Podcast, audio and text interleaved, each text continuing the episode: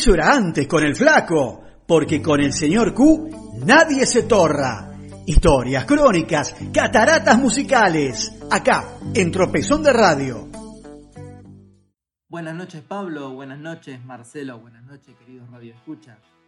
Los saluda el señor Q y los invita a vivir el capítulo número 22 de la historia del rock argentino acá, en Tropezón de Radio, en las cataratas musicales. Y en este capítulo vamos a hablar de el rockero que quizás mejor comprendió a la sociedad argentina, porque era escocés. Vamos a hablar de Luca Prodan y de Sumo. Luca Prodan llegó a la Argentina en 1980 escapando de los estragos de la adicción a la heroína. Un año antes había sufrido una sobredosis que lo indujo al coma durante varias semanas, recuperándose milagrosamente. Pero su hermana Claudia y su novio no tuvieron la misma suerte. Ambos se suicidaron inhalando monóxido de carbono encerrados dentro de un auto, tras la enésima dosis de heroína. Una carta de un viejo compañero de estudios en Escocia, llamado Timmy McCare, mostrándole en una foto la belleza del paisaje de las sierras cordobesas, fue la señal que sintió Luca para huir de su infierno personal.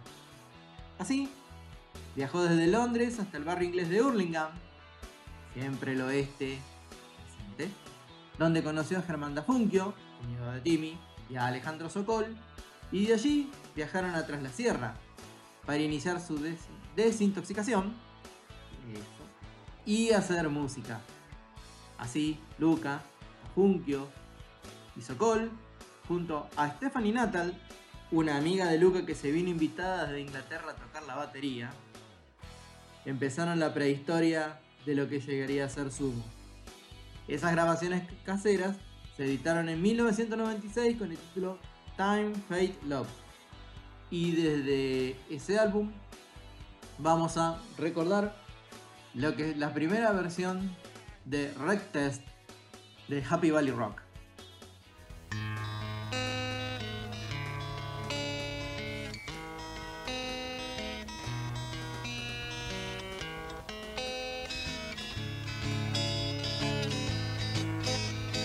Some call this Happy Valley Rock.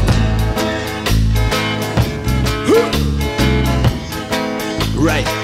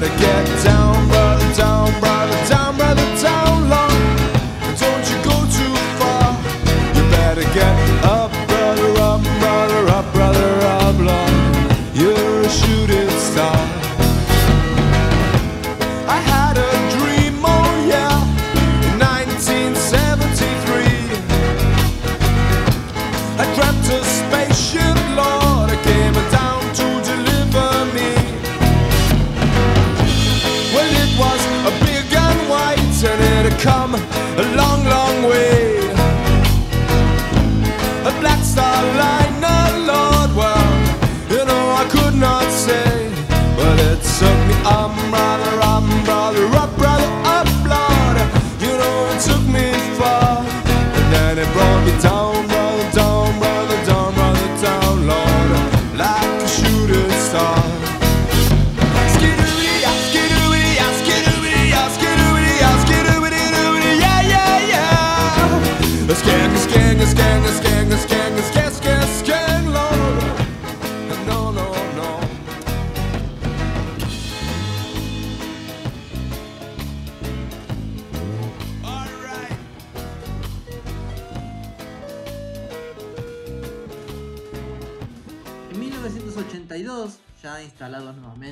en Hurlingham, arrancaron como sumo. Pero la guerra de Malvinas hizo que Stephanie se volviera a Inglaterra, ingresando Diego Arnedo al bajo, pasando así el Bocha Sokol a los tachos. Con esa formación de los boliches de Palomar y Hurlingham saltaron rápidamente al efervescente circuito de pubs de la capital. Por ejemplo, Prida Mi, el Café Einstein o el Cero Bar. Allí se sumó a la banda un joven reportero de la revista Expreso Imaginario, bastante hábil con el saxofón, llamado Roberto Petinato. Ellos grabarían el cassette Corpi- Corpiños en la madrugada de 1983. Luego, Sokol dejaba la banda, convertido a la fe mormona y huyendo de sus propios vicios. Y con la llegada de Superman Troglio y Ricardo Mollo, se definía el sumo que todos conocemos, que fue contratado por la CBS para editar Divididos por la Felicidad, primer disco, una grabadora grande, en 1984. Y vamos a escuchar el gran hit, el gran retrato de la sociedad argentina post dictadura. Sumo haciendo la rubia tarada. ¿Solo?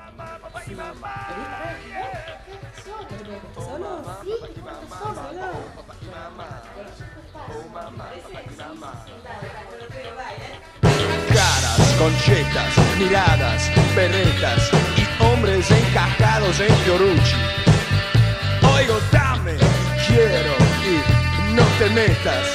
¿Te gustó el nuevo Bertolucci? La rubia, tarada, bronceada, aburrida, me dice, ¿por qué te pelaste? Y yo, por el asco que da por el pelo de hoy, ¿cuánto gastaste?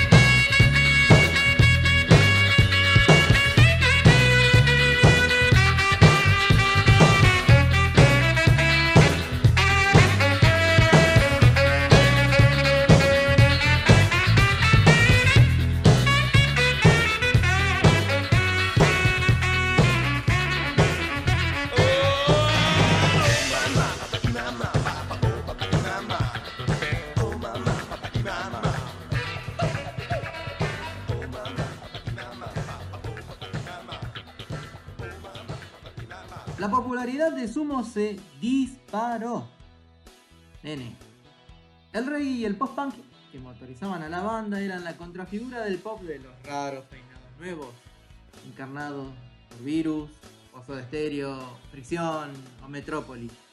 Además, Luca le metía combustible a la polémica, pegándole por igual a Charlie y a Spinetta. A principios de 1986, se metieron en el estudio Panda para trabajar en el segundo disco, Llegando los Monos. Allí grababan quizás la canción más confesional de Lucas sobre su adicción, pero dándole una curiosa vuelta de tuerca. El puente es el jingle de un champú. Así que chicos, chiques, por si no la conocen o no la recuerdan, esto es Sumo haciendo Heroin.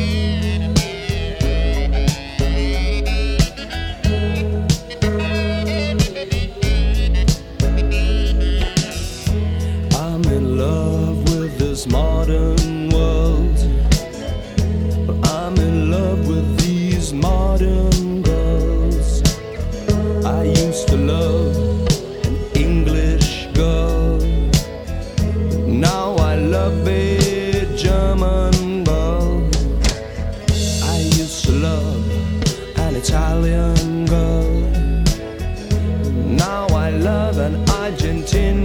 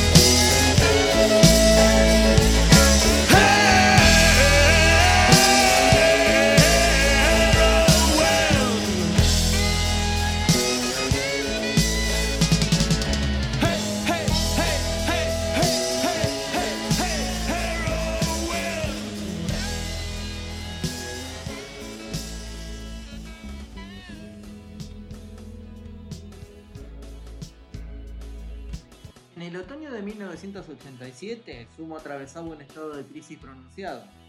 Mientras la popularidad de la banda crecía en la escena del rock argentino, la distancia entre sus miembros y el agudo deterioro de la salud de Luca había convertido a Sumo en un grupo desmembrado y a la deriva. A sus 34 años, Luca estaba llevando al extremo su tendencia autodestructiva. Casi no comía y la adicción al alcohol había hecho de su cuerpo un envase pálido y débil. El desenlace fatal parecía irreversible.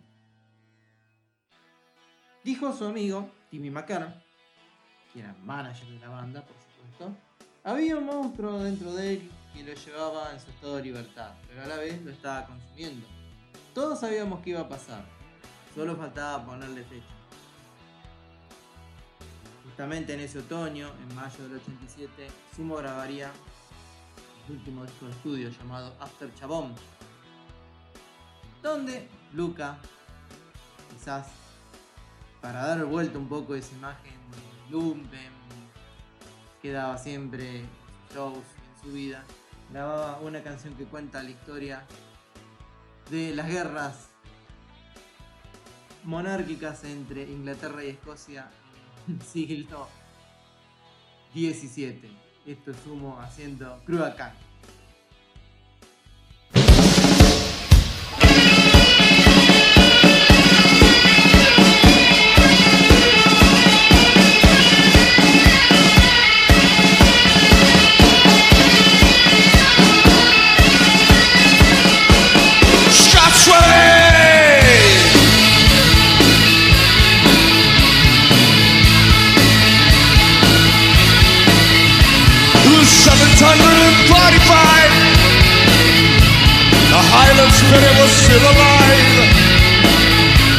McDonald and McFarlane there. We're gonna cut England's hair. Singing boom boom. I smell the blood of an Englishman.